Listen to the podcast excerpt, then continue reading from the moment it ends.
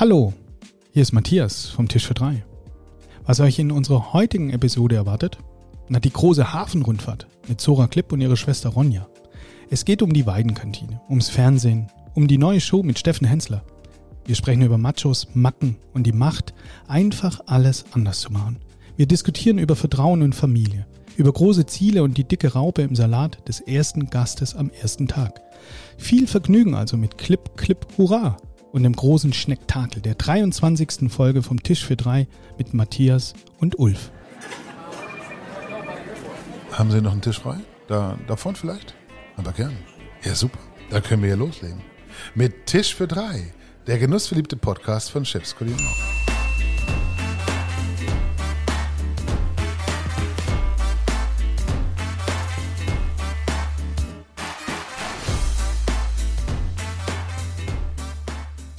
Die letzte Episode für dieses Jahr steht an und dafür machen wir aus dem Tisch für drei gleich einen Tisch für vier.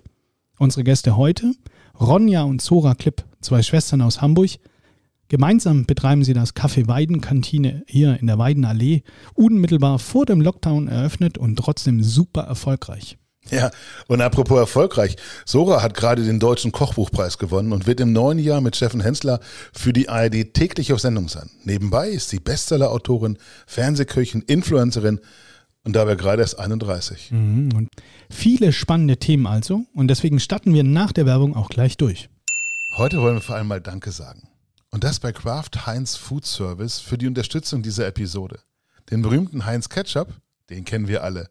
Und dass es jetzt auch einen kontaktlos arbeitenden Ketchup-Spender gibt, der die Branche im Kampf gegen Corona unterstützt, zeigt vor allem eines, wie innovativ diese Brand ist. Was viele nicht wissen, die Heimat vieler guter Ideen bei Kraft Heinz ist Nijmegen. Hier hat das Unternehmen sein größtes Innovationszentrum außerhalb der USA. Eine gigantische Experimentierküche. Das Zentrum ist Geburtsort von einigen besonders beliebten Produkten wie Heinz Beans ohne Zuckerzusatz und Heinz Tomatenketchup mit 50% weniger Zucker und Salz. Übrigens, von Kraft Heinz stammen auch viele andere tolle Produkte für die Gastronomie. Und das noch als kleiner Tipp von uns, probiert euch mal durch die vielen verschiedenen Sorten der Bullseye Barbecue Soßen. Das lohnt sich.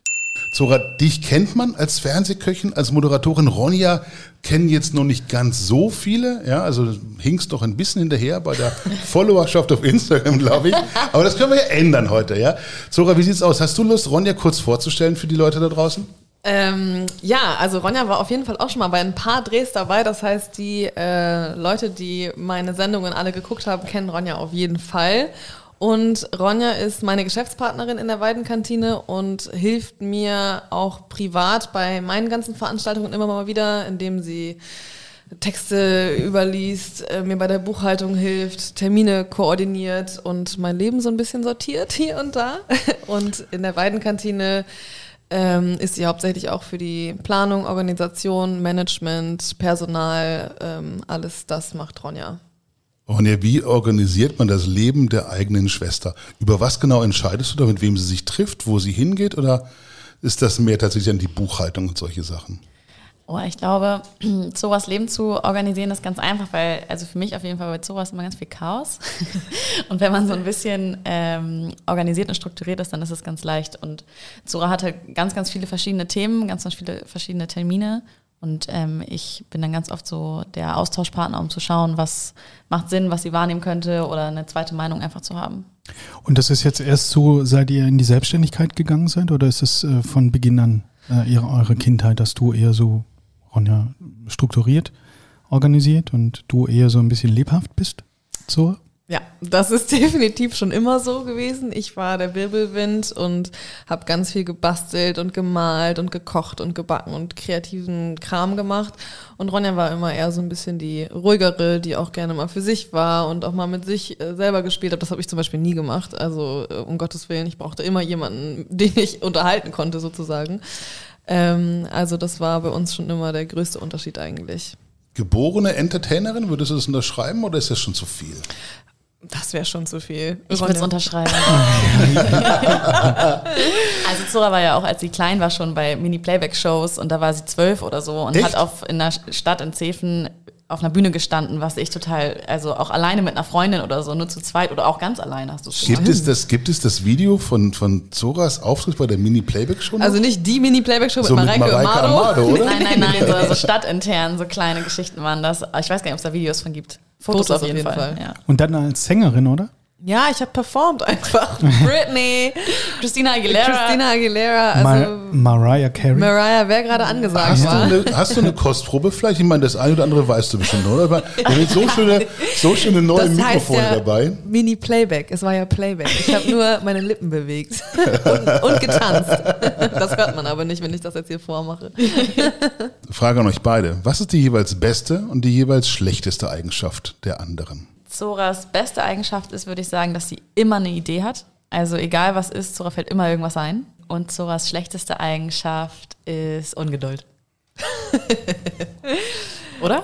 Also wenn ich jetzt zum Beispiel ähm, in Vertragsverhandlungen gehe, ich kann nie meine Klappe halten, ich kann nie warten, bis irgendwas veröffentlicht wurde, ich kann nie irgendwelche Due-Dates einhalten, ich äh, muss das immer alles sofort machen, sagen. Oder auch beim, also in jeder Lebenssituation hast du das. Oder wenn wir kochen oder so und das Essen, die Kartoffel ist nicht mal ansatzweise durch, wird die schon aus dem Topf genommen und geguckt, ob sie nicht doch schon durch ist. Also das sind so, also man aber auch nicht als Ungeduld, sondern eher so eine leichte Störung auch bezeichnen. Pass mal auf da drüben. ja, okay.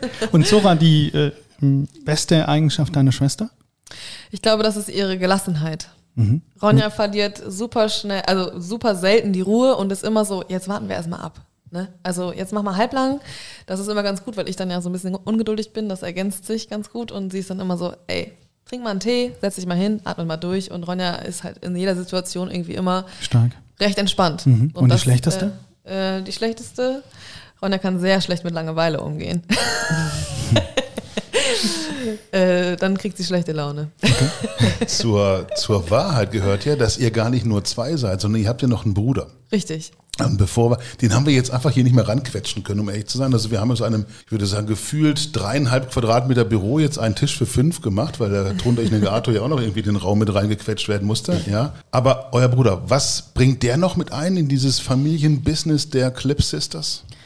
Olli ist ähm, bei uns die Person, die immer was nach vorne treibt. Also jedes Projekt, wo wir drüber nachdenken, sind Zora und ich so, ja, können wir auf jeden Fall mal machen, könnte man mal angehen. Und Olli ist so, ja, und jetzt Action Points. Was machen wir? Was steht jetzt an? Ähm, und los geht's. Also er treibt Sachen voran und das ist ganz gut für Zora und mich, weil wir manchmal echt einen Arschtritt auch gebrauchen können.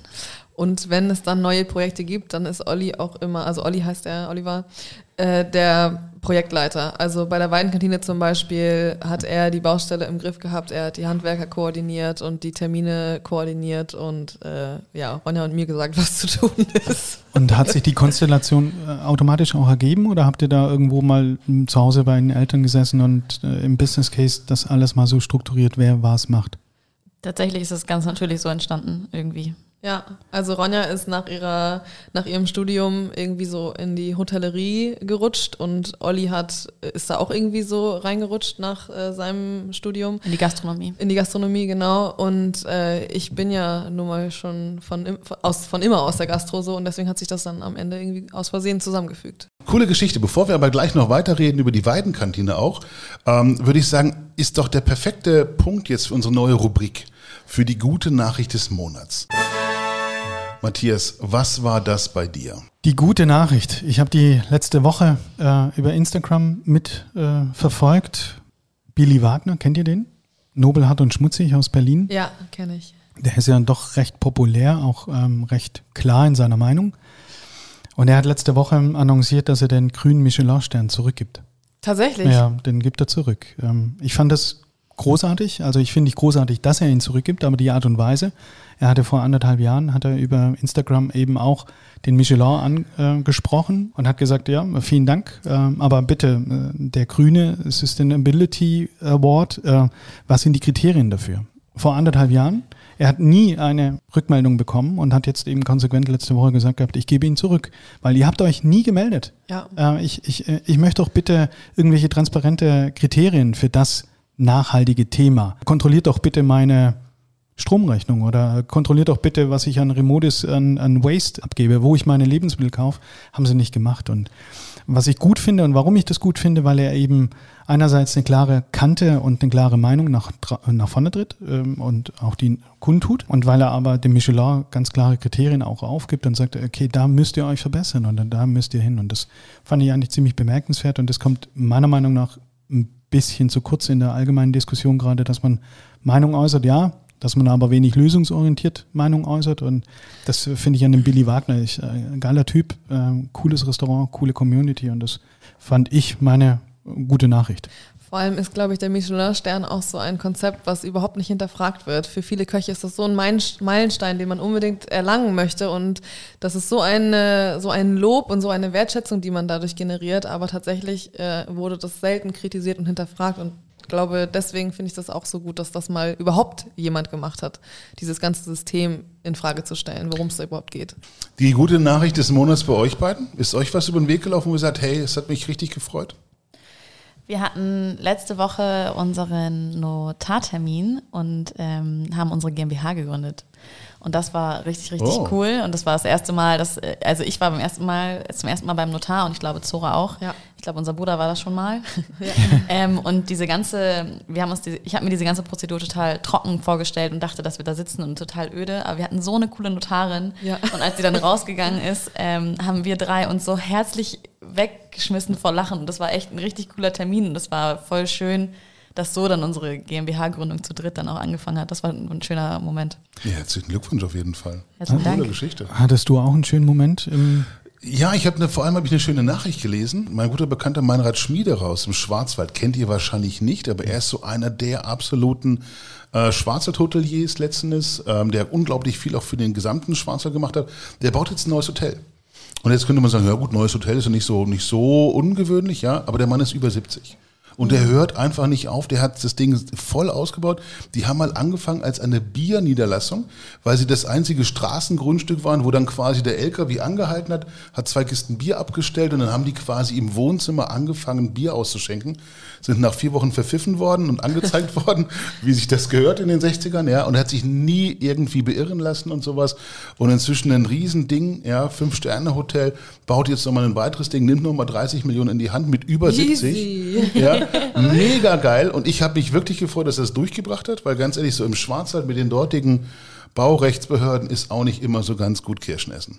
Ihr arbeitet jeden Tag miteinander, ihr zwei. Richtig. Ja. Das schaffen nicht alle Geschwister.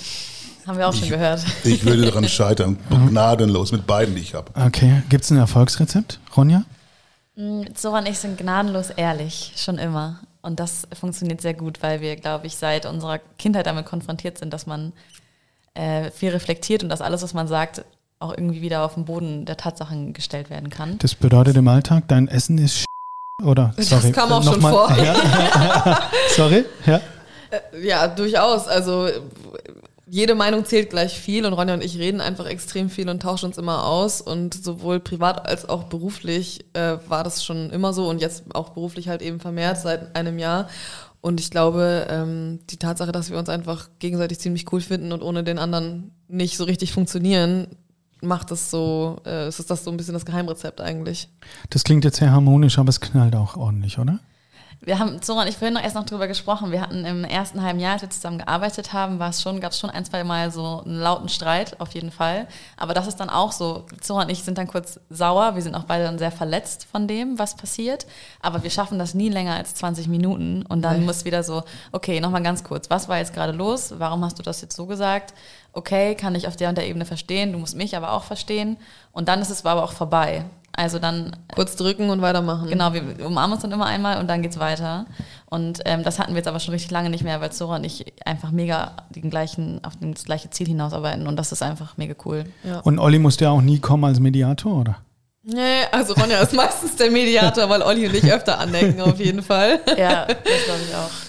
Ähm, ja, also zwischen Olli also mit Olli hat jeder sein eigenes Verhältnis so und äh, das ist auch äh, total individuell und Olli und ich ecken halt schon öfter mal an, weil wir recht unterschiedlich sind so und ähm, ja, Ronja ist dann immer so der Streitschlichter. Ronja ist meistens die Schweiz. Ja. Super spannend. Ihr beiden habt am 23. Oktober 2020 die Weidenkantine eröffnet. Hm, Ulf hat das vorhin schon kurz erwähnt. Zehn Tage vor dem zweiten Lockdown. Ja. Aber mit ordentlich Rummel und Erfolg. Warum? Warum wir eröffnet haben? Nein, warum ihr Erfolg. erfolgreich seid. Ich meine, ganz ehrlich, 23. Oktober ist so ziemlich der beschissenste Tag, um überhaupt irgendwas aufzumachen, ja. Da hättest du doch gleich stecken lassen können, hätten viele gesagt, aber ihr nicht. Ähm, ich glaube, es ist ganz einfach. Das Essen kam einfach gut an. Und ähm, ganz viele in der Weidenallee wussten überhaupt nichts von irgendwelchen Fernsehauftritten, kannten uns nicht. Wir waren ein neuer Laden, sie haben uns ausprobiert und sie kamen immer wieder. Und dann hat sich das rumgesprochen und dann äh, war der Laden bumsvoll. Und dann haben wir jeden Mittag von 12 bis 15 Uhr da die To-Go-Boxen rausgefeuert. Und im Nachhinein haben dann viele erst irgendwie die Bücher gesehen oder so. Ich meine, die sind ja kaum in den Laden reingekommen. Da ist noch so ein kleiner Shop neben dem Der Bäcker, ne? Tresen. Ähm, der Bäcker ist noch nebenan, genau. Und dann äh, haben die natürlich auch gesehen, was da los war. Und dann haben sie es auch mal ausprobiert und so weiter und so fort. Das hat dann einfach irgendwie zwei, drei Monate gedauert. So lang- lange noch nicht mal. Also wir hatten ja zehn Tage auf, ganz normalen Betrieb und die liefen auch total gut an. Ich glaube, da hat uns auch auf jeden Fall sowas Reichweite geholfen. Aber dann kam der Lockdown und kein, gar kein Tourismus mehr und ähm, die Leute sind ja auch dann hauptsächlich in ihren Stadtteilen geblieben in Hamburg. Und dann hatten wir einfach ein richtig großes Glück mit unserem Standort, weil mega viele ähm, im Homeoffice sind oder die paar Büros, die da noch sind, haben das dann genutzt, dass wir halt ein Angebot schaffen für die Mittagspause. Und ähm, dadurch, dass das Essen bei uns wirklich sehr gut ist, also sehen nur nicht nur ich so, sondern auch andere Danke. Gäste, ähm, kommen die halt immer wieder. Und das ist, glaube ich, unser, unser, unser größter Pluspunkt. Und das spricht sich dann rum. Aber die Flexibilität spielte wahrscheinlich auch eine Rolle, weil ihr habt im Grunde sofort auf, auf Boxen gesetzt, sofort auf To-Go gesetzt Ja. und habt gar nicht erst großartig dann gehadert mit dem Schicksal. Weil ganz ehrlich, die Situation damals, da gab es, so wie ja jetzt momentan auch wieder, ja, gefühlt alle zwei Tage eine neue Verordnung, die man am besten schon vorgestern rückwirkend umsetzen sollte. Ähm, wie schafft man es da, die Laune zu behalten und sich auf seine Gäste zu konzentrieren, auf das Unternehmen und eben den Spaß nicht zu verlieren? Also ich glaube, wir sind von Natur aus einfach sehr ähm, ja, Frohnaturen so und ähm, sind sehr harmoniebedürftig und mögen gute Laune. So wie man das ja allen Hamburgern immer nachsagt, vor allem wenn man aus dem Süden kommt. Wir haben einen sehr ulkigen Vater. Wir sind Ja. äh, ja sehr lustig aufgewachsen auch. Und ich glaube, da kommt dann auch diese Dreierkonstellation wieder uns zugute. Ich hatte die Idee, Olli hat die Action Points verteilt und die To-Dos gemacht und Ronja hat es organisiert und ausgeführt. So und äh, somit sind wir Genau, und ich- unschlagbar. Und ich glaube auch, weil ich ähm, lese mich dann in die ganzen Verordnungen rein und ich weiß dann auch meistens schon drei Tage vorher, ja, okay, das wird dann am Donnerstag kommen. Und in der Zeit hat Zora schon Zeit, sich ihre Ideen zu überlegen und dann machen wir sowas wie ein Schnecktakel. Und dann gibt's bei uns ofenfrische Ein was? Schnecktakel. Was ist denn ein Schnecktakel? Ähm, ein Spektakel von mit Spektakel. Ist das die vegane Version vom Spektakel? Nee, es ist ähm, die. Französische Woche, Weinbergschnecken à la Creme. Du musst dir antworten lassen. Stimmt. Genau, und dann hat Zora sich überlegt, wir machen ein Schnecktakel, also halt ein Spektakel mit ofenfrischen Hefenschnecken. Und ähm, die sind halt zum Beispiel mega gut angekommen. Und das sind dann solche Ideen, wodurch das dann einfach irgendwie funktioniert. Und die gingen auch gar nicht günstig vom, äh, vom, vom, von der Ladentheke, ne? 2,80 für eine große frische Hefeschnecke. Ist gut. Über was reden wir da? Reden wir da jetzt über 10 Hefeschnecken, über 20, über 50 oder wie muss ich mir so einen Schnecktakel vorstellen? Also wir haben von 13 bis 17 Uhr geöffnet gehabt und wir haben 350, 400 Schnecken teilweise verkauft. Das heißt, ihr habt hinten dran eine riesen Produktionsküche? Wir haben, unsere Küche ist winzig, wir haben nicht mal eine Gastroküche, wir haben einen extra breiten Ofen, der ist 90 Zentimeter breit, aber der kann auch nicht viel mehr als jeglicher Haushaltsofen. Und äh, Blech für Blech habe ich dann da gebacken. An alle Hörer, die noch nicht in der Weidenkantine waren, wie genau schaut euer Konzept aus? Beschreibt es mal oder beschreibt ihr das mal? Ronja? Die ähm, Weidenkantine ist ein ganz bunter und heller, schöner Ort in Hamburg, ähm, in, einer, in Eimsbüttel, im Stadtteil Eimsbüttel. Und die Weidenallee ist, glaube ich, eine ganz coole Gastro- und Boutique-Straße, Genau, oder? die Weidenallee wurde vor ein paar Jahren äh, neu gemacht, da haben sie den Bürgersteig vergrößert und das heißt, wir haben jetzt, äh, alle Gastronomen haben extrem viel Platz und da gibt's ganz viele kleine kuschelige Läden und deswegen fühlen wir uns da mit unserem Café eigentlich super wohl. Und äh, um das Konzept nochmal ein bisschen zu beschreiben, wir haben immer von 12 bis 15 Uhr unter der Woche Mittagstisch und am Wochenende starten wir mit Frühstück um 10 und dann gibt's Kaffee, Klatsch bis um 17 Uhr und dann haben wir halt noch so Veranstaltungen drumherum, die wir uns äh, aussuchen und gestalten, wie wir wie wir lustig sind. Und mittags ist wieder Nachbar Jellyfish mit einem Fünfgange-Menü oder wie, wie ist das dann? Das äh, mit dem Jellyfish verstehen wir uns nicht so gut. ich meinte ja nur, die servieren ja Menüs. Nein, äh, das wir dann haben- auch mit Dreigang, Viergang, Fünf Uhr? Wir haben zwei Wochengerichte und ein wechselndes Tagesgericht und äh, kochen super gerne vegan, vegetarisch, probieren da auch immer sehr viel mit Ersatzprodukten aus, auf Sojaproteinbasis, auf Weizenbasis, auf ähm, ja, was auch immer es gerade Neues auf dem Markt gibt und haben einen kleinen Fleischer um die Ecke, von dem wir auch zwischendurch mal eine frische Bratwurst holen, aber ansonsten sind wir eigentlich hauptsächlich Veggie. Stichwort Veganes. Mit welcher Philosophie geht ihr das an? Es gibt ja Leute, die sagen, hey, wenn wir vegan kochen, dann machen wir nur vegan und sonst nichts. Die würden niemals eine Bratwurst in ihre Küche lassen, solange sie nicht aus Soja oder weiß was ich was ist. Wie ist das bei dir? Sagst du, hey, ich koche halt das, was die Gäste wollen, oder hast du deine eigene Philosophie dabei? Ich koche eigentlich das, was ich am liebsten esse.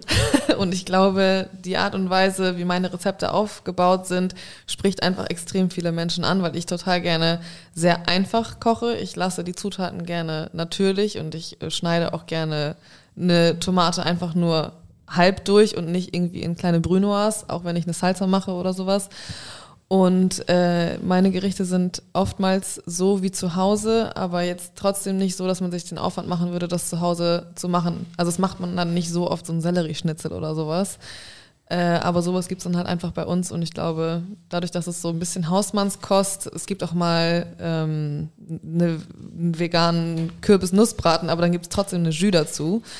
Und ich glaube, diese Kombination kommt einfach ganz gut an. Und warum würde ich mir das zu Hause nicht machen? Weil dann die Zeit zu lange ist, äh, die Zubereitungszeit, die Genau. Vorbereitungszeit oder weil du 37 verschiedene Zutaten dann da drin verwendest? Nee, überhaupt nicht. Ich mache meine Jus, äh, wie eine Jus halt funktioniert oder wie man eine Jus ansetzt. Ich lasse halt einfach nur die Knochen weg und ich glaube, dass viele einfach auch gar nicht wissen, wie man eine Jus vielleicht zu Hause macht. Also so eine dunkle Bratensoße und weil es einfach extrem lange dauert, äh, macht man sich das nicht zu Hause.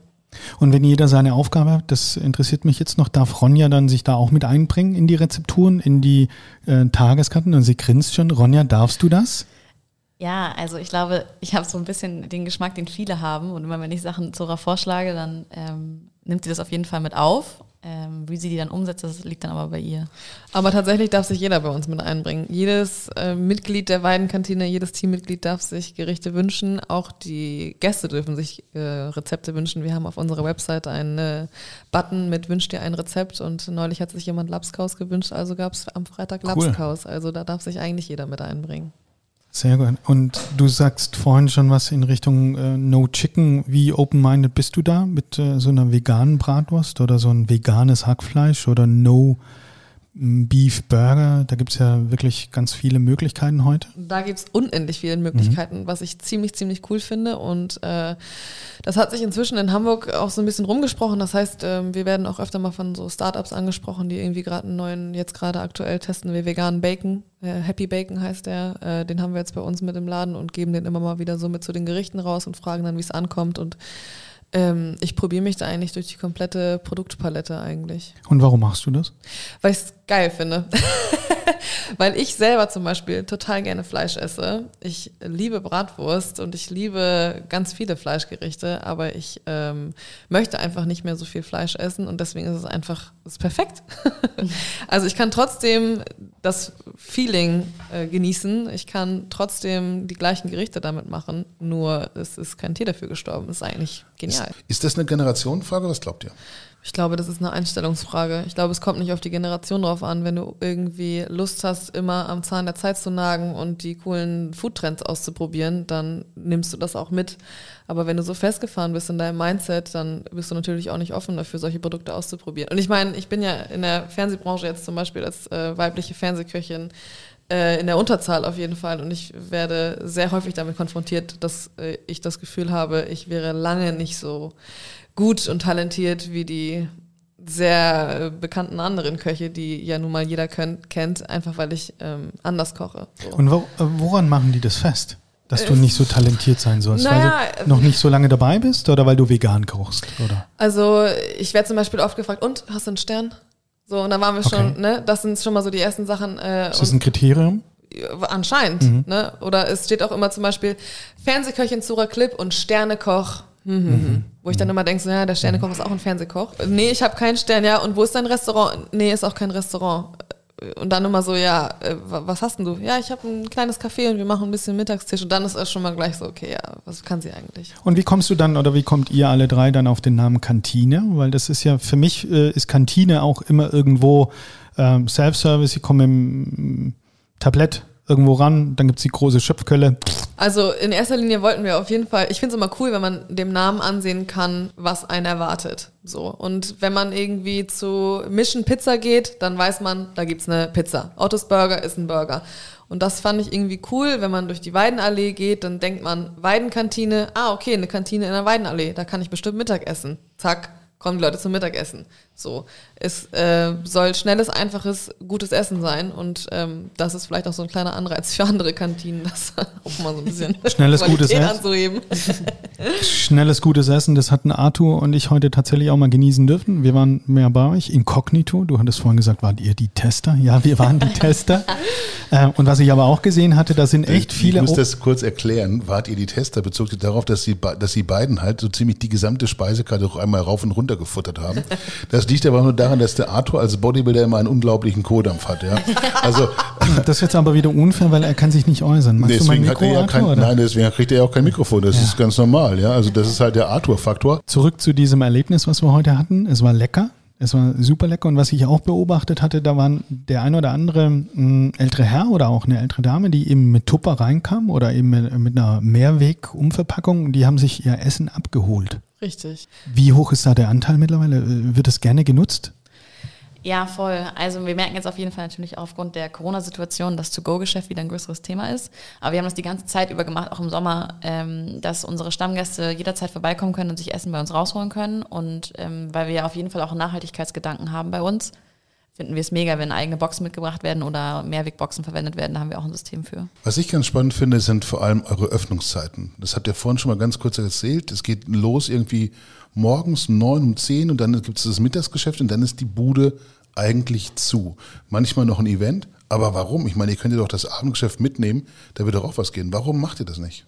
Also unsere Öffnungszeiten sind Dienstag bis Freitag von 12 bis 17 Uhr und am Wochenende Samstag und Sonntag von 10 bis 17 Uhr. Und das ähm, ist auf jeden Fall etwas, weswegen wir sehr oft gefragt werden, was wir uns dabei eigentlich denken. Ja, ja klar, ihr seid Hamburgs faulste Gastronomen, glaube ich, würde man in der Mopo sagen. Oder vielleicht auch die Schlausten. Und was, was antwortet ihr dann den vielfragenden? Also wir, äh, Ronja und ich, ja, sind großer Freund von Freizeit und unseren Freunden und unseren Beziehungen und die wollen gepflegt und gehegt werden und äh, dafür braucht man halt einfach Zeit. Und die typischen Öffnungszeiten der Gastronomie, ähm, die schmecken uns einfach nicht, die passen einfach nicht rein. So und deswegen haben wir uns gedacht, dann machen wir es halt anders. Und wer war da euer Vorbild? Wart ihr mit den Eltern jedes Jahr in Dänemark und hat äh, festgestellt, um 17 Uhr ist Als ich Schicht damals meine Ausbildung gemacht habe, hat mich das so hart genervt, dass ich Weihnachten arbeiten musste, Silvester arbeiten musste, jeder Geburtstag, egal von wem, ob es dein eigener war, deine Mutter, dein Freund, egal wer, wer hat gearbeitet, ich. Und dann habe ich irgendwann aufgehört, als Hauptberuf, also hauptberuflich als Köchin zu arbeiten, habe mir immer gedacht, ich hatte dann acht Jahre Pause, bis ich wieder angefangen habe, beruflich zu kochen. Und dann habe ich gesagt, wenn ich irgendwann mal einen eigenen Laden aufmache, dann nach meinen Regeln. Und ich wollte gerne mittags kochen, weil ich wusste, dass es auch funktioniert und äh, abends Feierabend haben. Und deswegen habe ich es einfach gemacht, ohne irgendwelche Vorbilder. Und dann sind wir zurück in diese Situation, wo du die Idee hast, äh, Ronja die mitteilst, Olli dazukommt und das war von Anfang an der Plan und ihr wart damit einverstanden oder bist du dann als die, du bist ja auch die Buchhalterin, hat man gehört, äh, hast dann sofort den Business Case durchgerechnet und hast gesagt, das geht nicht? Oder wie war das dann? Ähm, naja, es geht ja. Also, Sie hat den Businessplan erstellt und hat festgestellt, ja, so und so viele Essen müssen wir verkaufen. ja, nee, also es funktioniert total gut und ähm, wir haben auf jeden Fall, dadurch, dass wir halt nur tagsüber aufhaben, auch den Luxus, dass wenn wir sagen, wir machen abends Geschäft, dass wir uns das dann aussuchen können und dann können wir was Cooles planen und dann haben wir alle Lust und dann ist einmal im Monat ähm, eine Veranstaltung, wo wir zum Beispiel einen Dreigang schicken oder irgend was Cooles überlegen und dann ist es aber so, okay Leute, wer hat Bock zu arbeiten an dem Wochenende? Wir machen Abendservice, alle so, ja geil, endlich mal Abendservice, lass mal machen und dann freuen wir uns voll und dann ähm, posten wir das vorher, dann nutzen wir natürlich auch wieder die Reichweite, die wir haben. Und dann sind immer vorher alle Tische ausgebucht und alles wird reserviert. Und dann wissen wir, der, an dem Abend wird die Bude voll, es wird ein cooler Abend. Und ansonsten läuft es ganz normal über das Mittagsgeschäft. Das bedeutet aber auch, dass ihr äh, eben nicht nur umsatzgetrieben seid in eurer Unternehmung, dass das euer Fokus ist, sondern dass der Fokus eigentlich ja dann woanders liegt, weil die Folge wäre ja dann, ihr macht abends auf, macht mehr Umsatz, mehr Gewinn und äh, habt mehr, wie auch immer, sondern das ist nicht der Treiber, oder? Bei euch? Nee. Also natürlich wollen wir, dass das nicht nur ein Spaßprojekt ist und natürlich möchten wir auch Geld verdienen und davon leben können. Das ist ganz klar. Ich glaube, das möchte jeder mit seinem Job. Ähm, und ich glaube, jeder Selbstständige kann das auch nachvollziehen. Aber uns ist immer viel, viel wichtiger, dass wir gerne zur Arbeit kommen, dass wir gerne in den Laden gehen, dass die Stimmung cool ist ähm, und dass es entspannt ist. Also Zora und ich sind überhaupt nicht auf Reichtum aus, null, mhm. sondern wir finden es einfach, wir, gern, wir haben uns einfach einen coolen Arbeitsort geschaffen und da gehen wir gerne hin und davon können wir leben. Und ich glaube, das ist so das Ziel, was wir von Anfang an hatten. Und wir haben auch einen coolen Arbeitsort für Arbeitnehmer geschaffen. Ja. Und das, äh, darauf bin ich besonders stolz inzwischen. Ja. Stichwort Arbeitnehmer, die ganze Branche klagt da ja. Bei euch ist das okay? Ihr seid, ihr habt Leute, die, die dann hier schreien, wenn es um den Abendservice geht? Ja. Ist das einfach nur, weil das Mindset so anders ist oder weil äh, im Grunde die Arbeitszeiten halt so, ich sag mal, freizeitfreundlich aufgebaut sind? Also ich habe jetzt von manchen Arbeit oder von manchen aus unserem Team die Rückmeldung bekommen, dass sie es äh, mega cool finden und dass es was völlig anderes ist, mal in einem frauengeführten Unternehmen zu arbeiten weil die Stimmung einfach von vornherein, glaube ich, eine andere ist und Ronja und ich auch sehr viel Wert darauf legen, dass der Umgang unter, mit allen sehr harmonisch und freundschaftlich ist und die einfach aus ganz anderen Unternehmen kommen. Gerade in der Küche ist der Ton oftmals so unter der Gürtellinie und äh, die kommen dann an und sind halt so, ich habe jetzt um 17 Uhr Feierabend, ich muss jetzt meine Pause machen, ich krieg Urlaubstage geschenkt. Äh, okay, ich darf früher nach Hause gehen, weil ich meine Tage habe. So, äh, natürlich, auf jeden Fall. Wir wollen, dass es dir gut geht und wir wollen, dass du am nächsten Tag erholt und ähm, motiviert zur Arbeit kommst. Und äh, ich glaube, ja, das ist es. Ist die Gastronomie damit einfach zu wenig Frauen geprägt? Braucht es mehr frauengeführte Unternehmen, weil ihr anders führt? Wie seht ihr das? Na, aber Olli ist doch keine Frau. aber er ist in der Unterzahl. Also, okay. 2 zu 1. ja. Okay.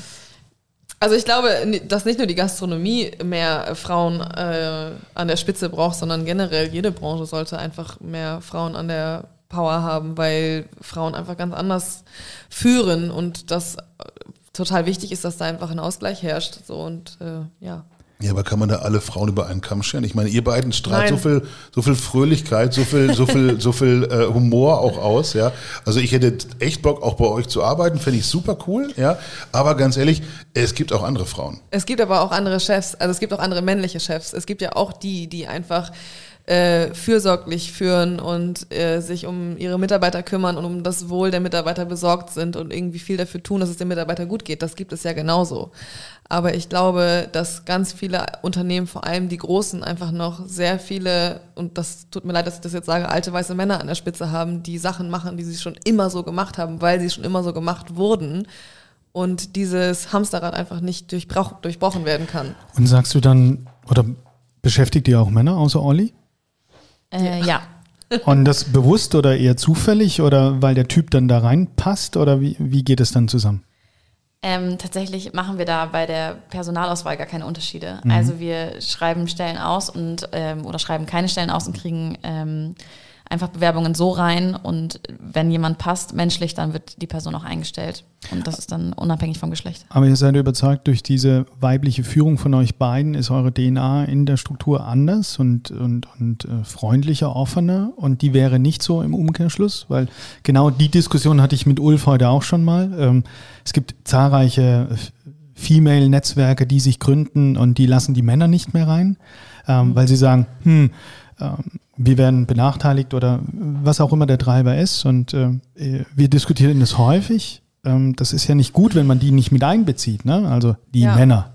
Also ich glaube, dass es gar nicht äh, unbedingt darum geht, dass wir Frauen sind, sondern Ronja und ich haben einfach eine sehr umgängliche äh, Unternehmensphilosophie oder eine sehr arbeitnehmerfreundliche Unternehmensphilosophie. Und wir haben, ich freue mich vor allem auch, wenn ähm, wir hatten zum Beispiel einen Koch, der ähm, einen ganz anderen Ton noch gewohnt war und er den, diesen Ton in der Küche auch oftmals angewandt hat. Und ich freue mich natürlich, wenn wir diesen Ton dann einfach formen können und sagen können, ey, sorry, so nicht. Mhm. Und ähm, das ist gar nicht unbedingt auf die Geschlechter vielleicht zurückzuführen, sondern einfach auf unseren Charakter. Das ist dann aber eher eine menschliche äh, Einstellung äh, gegenüber Respekt, gegenüber anderen Menschen ja. äh, im Grundsätzlichen. Genau.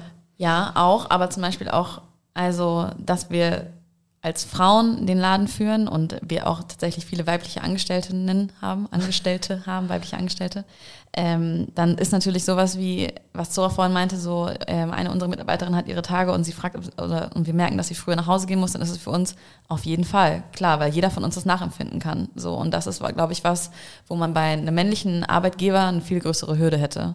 Und das sind auf jeden Fall so Themen, die natürlich den weiblichen Aspekt dann nochmal ja, unterstreichen. unterstreichen.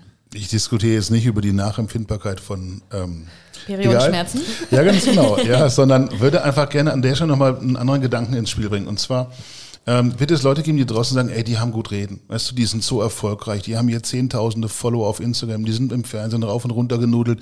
Wenn die einen Laden aufmachen, dann fragt der NDR, ob sie berichten dürfen und so weiter und so fort. Ähm, also jetzt mal ganz ehrlich, Hand jetzt. Erstens, welche Rolle hat Instagram und eure Popularität bei dieser Erfolgsgeschichte wirklich gespielt? Ja? Und zweitens, könnte den Weg, den ihr gegangen seid, könnte den jeder andere Gastronom in Deutschland auch gehen? Also ich muss auch an der Stelle nochmal sagen, wenn der NDR bei uns dreht, dann darf ich nicht vor die Kamera, weil äh, interne Werbung auf jeden Fall, da sind die so streng und äh, wenn es um Gesichter geht, die der NDR bereits kennt, dann dürfen die nicht vor die Kamera. Also wenn bei uns wurde letzten Beitrag gedreht über unsere Mehrwerkboxen oder über das System, was wir haben und dann äh, gehen die Servicekräfte oder unsere Köchin oder so vor die Kamera, weil das sonst halt auch Werbung wäre und das soll auf jeden Fall vermieden werden. Und äh, die klopfen halt öfter bei uns an, weil sie mich kennen, aber der Laden an sich wird dann in dem Fall nicht mit mir in Verbindung gesetzt. Also das schon mal äh, vorab. Und ähm, wie ich vorhin auch einmal schon erwähnt habe, bei manchen Veranstaltungen hilft das natürlich, wenn man dann einen Post macht oder so, dann wissen die Leute halt Bescheid, aber von den 40.000 Followern kommen natürlich auch nicht alle aus Hamburg.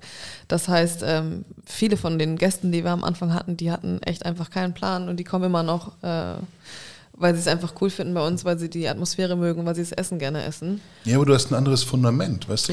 Du hast, du hast, du brauchst im Marketing weniger, weniger Geld ausgeben letzten Endes. Du hast eine andere Sicherheit. Du weißt, ja. dass du mit deinen, mit deiner, äh, deiner Followerschaft auch diskutieren kannst. Du kannst ja. eine Idee reinspielen, kriegst sofort ein Feedback und so.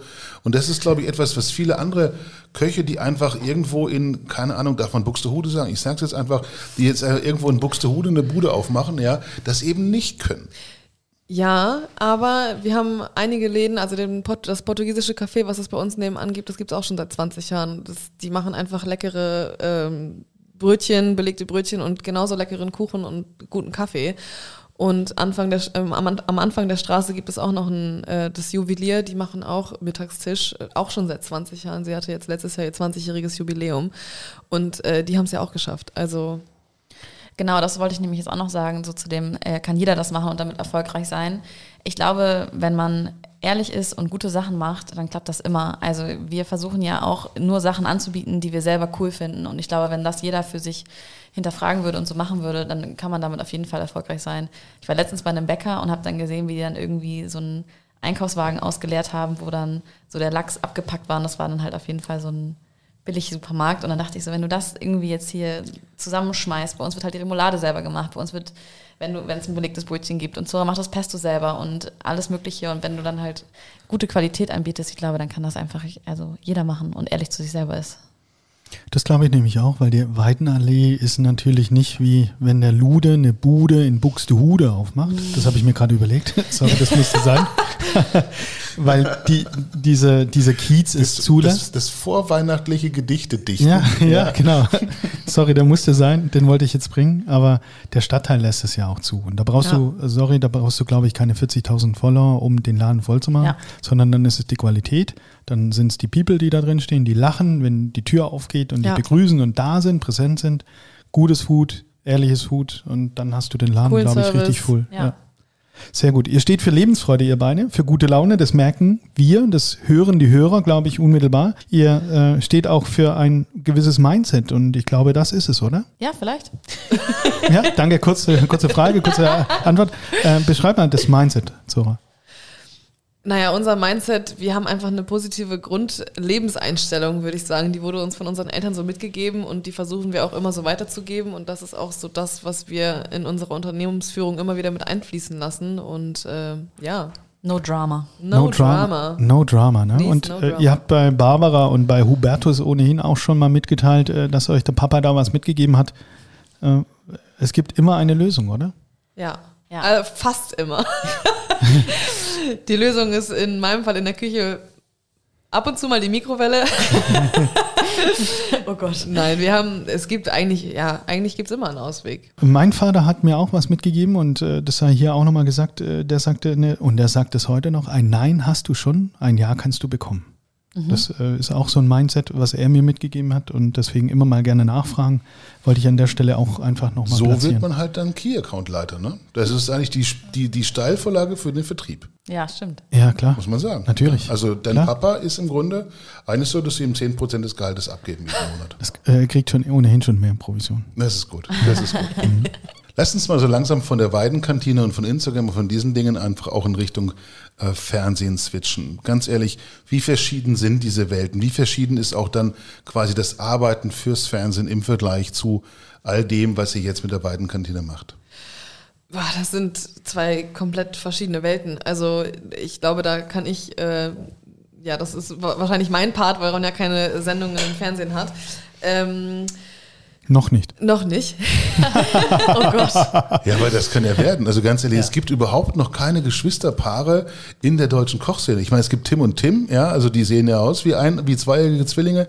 Ähm, es gibt die Molchos als Familie. aber Martina es und gibt, Moritz. Es gibt Martina und Moritz, die sind aber auch keine Geschwister, ich Das hoffe. stimmt. Nee. Ja. ähm, aber ihr beiden hättet die Chance. Hätten wir? Ich weiß ja auch nicht so genau, müsste ich mal dem NDR vorschlagen.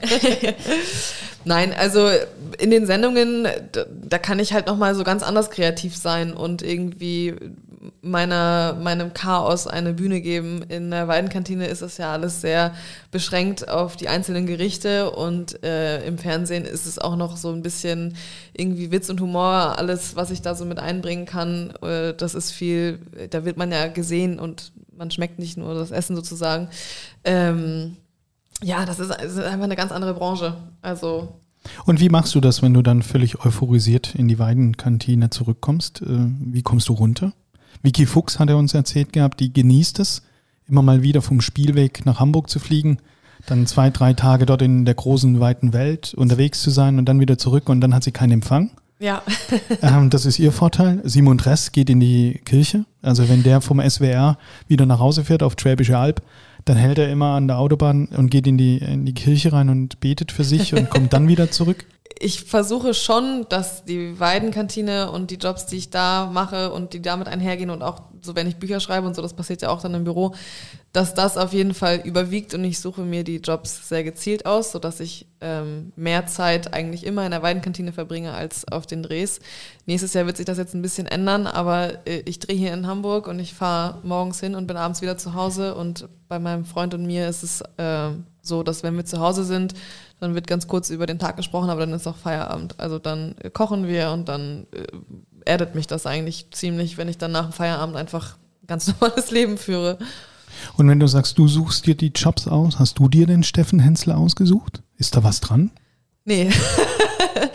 ähm, also Nee, ich. nee, äh, nichts dran Naja, oder nicht also ich habe natürlich die Anfrage dafür bekommen und die hätte ich natürlich auch absagen können, aber ich habe sie zugesagt, weil ich sehr viel Lust auf dieses Projekt habe. Okay. Äh, Über, und das was für ein mein- Projekt kommt da? Ähm, Steffen Hensler hat eine neue Sendung in der ARD, die nennt sich das Familienkochduell.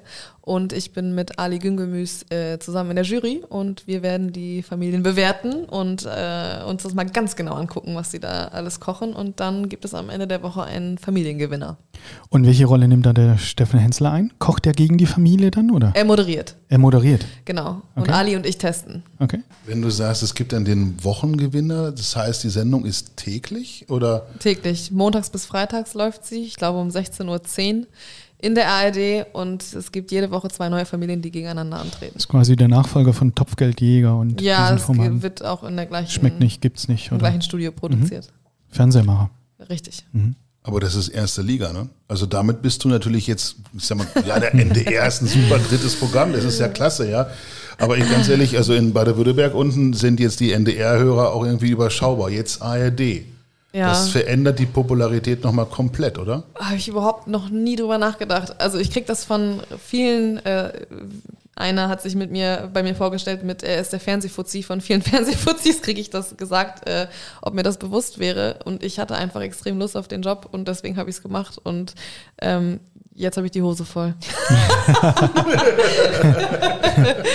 Und Ronja, du unterstützt sie dann oder bist du dann das Management? Ähm, Unterstützung auf jeden Fall. Mhm. Und äh, versucht dann so die Stellung in der Weidenkantine zu halten, aber auch so privat dann, dass Zora da nicht hinten umkippt, wenn sie jeden Tag auf Dreh ist und sich nicht mehr organisieren kann. Und sie hat so viel zu tun und so. Und dann bin ich immer so, nee, jetzt also ganz entspannt. Soll ich irgendwas abnehmen? Und aber fünf Sendungen pro Woche, wird das an einem Tag gedreht oder wie, wie geht es dann? In fünf Tagen hintereinander oder? Äh, ich gucke gerade mal auf den Kalender, der hier hinter dir hängt. Äh, wir drehen ein bis zweimal im Monat für ungefähr sechs Tage und wir drehen drei Folgen am Tag. Ähm, also wir produzieren ordentlich nächstes Jahr. 90 Folgen in den ersten vier Monaten, glaube ich. Ah, okay, und wie bereitest du dich da nochmal drauf vor? Weil dreimal am Tag lächeln und Entertainment ist ja schon auch brutal, oder? Ihre leichteste Übung. Ich glaube, lächeln kriegt sie täglich, Ja, würde ich auch sagen. Ja. Äh, wie bereite ich mich darauf vor, ist eine sehr interessante Frage, weil ich tatsächlich äh, morgen das erste Mal bei einem Coach bin, um so ein bisschen mich in dieser männerdomierten Fernsehwelt zu positionieren und zu lernen, wie ich nicht automatisch immer in diese kleine Rolle rutsche, in die ich gefühlt immer gedrückt werde. Und äh, das mache ich. Das ist eine wunderbare Schallverlage für die Frage, die ich mir noch notiert hatte. Im Fernsehen geht es ja wirklich auch immer, immer um Rollen. Ja? Es gibt den Ja. Clown, es gibt den Elder Statesman, es gibt den Intellektuellen, es gibt den Superspezialisten, keine Ahnung, es gibt die Schönheitskönigin, es gibt die Tausend Sassas. Was bist du? Oder besser, was willst du sein? Boah, schwierige Frage. Ich will eigentlich nichts davon sein. Leichte ich, Frage hatten wir schon ohne ja, Ende bislang, ich würde oder? mir wünschen, wenn die Leute einfach ähm, vielleicht aufhören, das so zu kategorisieren, sondern einfach nur denken, ach guck mal, da ist Zora. die mag ich, die gucke ich mir gerne an. Und Zora in dann der Liga von Meta Hildebrand und Vicky Fuchs oder äh, unter den Kochtopfkönigen und du hast ja vorhin auch schon erwähnt, hast du einen Stern? Ähm, eher dann in die Riege oder machst du das tatsächlich, lässt mal auf dich zukommen? Ich lasse das alles auf mich zukommen. Und Okay. ich muss auch sagen, ich habe noch nie was mit den beiden gesehen. Ich kenne sie nur vom Hörensagen. Mhm. Ähm, ich versuche da ehrlich gesagt relativ wenig nach rechts und links zu gucken, wie ich das auch bei allen anderen Projekten gemacht Damit du habe. bei dir bleibst? damit ich bei mir bleibe und damit ich mich nicht ablenken lasse und damit ich nicht immer denke, so, oh, die macht das aber so und ich glaube, das will ich auch so machen, sondern ich mache das halt so, wie ich das gerade. Das, das predigt übrigens der Ulf die ganze Zeit auch seit zwei Jahren mit unserem Podcast. Schau nicht so viel links und rechts, hör nicht so viele Podcasts. Ähm, bleib einfach dort, wo du bist. Dann bist du authentisch. Wenn du das machst, was alle anderen machen, dann kannst du es auch sein lassen Mhm. irgendwie. Sehe ich auf jeden Fall auch so. Allerdings trotzdem wirst du ja einfach auch, du hast eine besondere Position. Ja, du bist dann bei den jungen Köchinnen und momentan ist Fernsehkoch immer noch eine Männerdomäne. 90 Prozent von den Jungs sind halt Kerle. Ja. 90 von den Jungs, also von den Jungs sind eigentlich 100 Prozent Jungs, aber der, der Anteil der Frauen ist eben einfach geringer. Ja. Äh, Und da gibt's nicht so wahnsinnig viele. Klar, Meta ist da immer wieder dann gefragt, wenn man noch eine, noch eine Frau braucht in der Jury. Vicky Fuchs ist auch gefragt. Ähm, dann gab es früher mal, ja, Cornelia Poletto, es gab Sarah Wiener und so, aber die haben sich alle so ein bisschen zurückgezogen letztens. Das lässt ja wahnsinnig viel, ich sag mal, Interpretationsspielraum, Fantasie für die Zukunft. Das stimmt. Aber ich ja, auch so Lea Linzer und Sarah Wiener und so, ich meine, die haben ja auch irgendwie äh, eine coole Rolle gehabt. So, und es war voll gut, dass es die gab, weil ansonsten hätte es nur Fernsehköche gegeben. Ähm, aber ich versuchte ja jetzt gar nicht in irgendwelche Fußstapfen oder so zu treten oder, ähm, wie ich gerade eben schon sagte, mir bei den äh, anderen jüngeren Köchinnen irgendwas abzugucken, sondern ich versuche einfach irgendwie zu zeigen, dass man ähm, auch mit wenig Berufserfahrung, wie ich sie jetzt zum Beispiel habe, und ohne Stern und ohne Restaurant, sondern mit einem ganz kleinen Café in der Weidenallee, trotzdem irgendwie angefangen im Klimansland es schaffen kann, äh, sich einen Namen im Fernsehen zu machen und dass man äh, super viele Möglichkeiten hat, wenn man da Bock drauf hat und wenn man es gut macht. Und Johannes B. Kerner gibt es ja nicht mehr diese Freitagabendsendung. Und äh, aber beschreib mal, ist es ähnlich in diesem m, Bereich der Fernsehproduktion wie in der Küche, dass ähm, der Ton auch so hart ist oder dass es dort auch vielleicht Angebote gibt oder dass man da m, die Frau an sich, ähm, ist es ähnlich? Ähm, nee, das würde ich jetzt gar nicht mal so vergleichen irgendwie. Also, wie gesagt, ich suche mir ja die Projekte aus, deswegen arbeite ich auch nur mit Leuten, die ich cool finde, so. Und ich glaube, da, deswegen bin ich in diesen Gefilde gar nicht so also kenne ich mich gar nicht so gut Okay, aus. Die ja. Leute, die ich kennengelernt habe, sind alle irgendwie ziemlich cool gewesen bis Mhm. jetzt. Und Ali ist ja, glaube ich, vom Charakter her auch, glaube ich, sehr sympathisch und ist ein Voll. offener Typ, Ja. äh, ist ein freundlicher Typ. Und du bist ja nicht in der äh, Situation, dass du dann kochen musst, oder? Du darfst nur viel essen, äh, bewerten und. Leider. Ich würde Leider. gerne kochen, Okay. weil ähm, es, ich weiß gar nicht, ob ich es jetzt erzählen sollte. Es gab zum Beispiel eine Situation, als wir den Piloten gedreht haben und da hat Steffen, äh, während die Familien gekocht haben, musste so ein bisschen Sendezeit sozusagen überbrückt werden und er hat so, er hat auch eine Kochstation in der Mitte und er hat gezeigt, wie man ganz einfach Mayonnaise macht. Und er hat ein Ei genommen und das mit äh, Öl aufgeschlagen und hat halt erklärt, wie das funktioniert. Und dann war ich anschließend im Studio und es ging darum, so ja, ey, ist voll super, es muss gar nicht immer ein komplettes Rezept sein, sondern das kann auch irgendwie nur so eine, ein Gericht, also ein Bestandteil sein eines Rezeptes, wie zum Beispiel eine Mayonnaise. Und ich habe dann so gesagt, so, ja, man kann es auch einfach mit Sojamilch machen. Also du kannst auch einfach Sojamilch mit Öl aufziehen und hast auch eine Mayonnaise. Und mich hat keiner angeguckt und mich hat keiner wahrgenommen.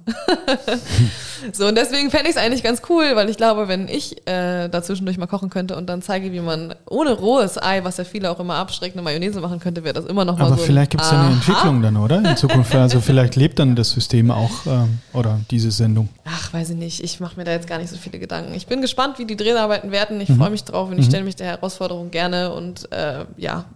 Letzte Interessensfrage, sorry Ulf, du darfst gleich. Äh, Sitzt ihr euch dann auch oben auf so einen so einen Tennis-Schiedsrichterstuhl, äh, ähnlich wie in der Arena, oder? Ali und ich teilen uns in dem Backstage-Bereich ein Zimmer Okay. mit einem Schreibtisch, einer Couch, einem Fernseher und einem Kleiderschrank. Okay. und da sitzen wir und warten. Wir dürfen nicht sehen, was die Familien kochen. Und dann werden wir abwechselnd äh, nacheinander ins Studio gerufen und müssen dann entweder Vor- oder Nachspeise, äh, Vor- oder Hauptspeise probieren. Und das wird willkürlich ausgewählt, wer was testet. Ich würde mal kurz bei diesem Thema Frauenpower bleiben. Ich habe eine Frage von einer Kollegin mitgenommen aus der Redaktion, die gesagt hat, hey, wäre cool, wenn du das fragen könntest. Früher war das Thema holde Weiblichkeit in der Gastroküche, ich sage mal bestenfalls ein Kuriosum. Ja? Wenn man den Granden zuhört, da ging es auch immer sehr rau zu. Wie ist das heute? Können sich Frauen besser durchsetzen? Und Tipp für alle Frauen da draußen, was macht man, wenn einem ein gestandener Küchenbulle ans Bein pinkeln will? Zurückpissen, Bein heben.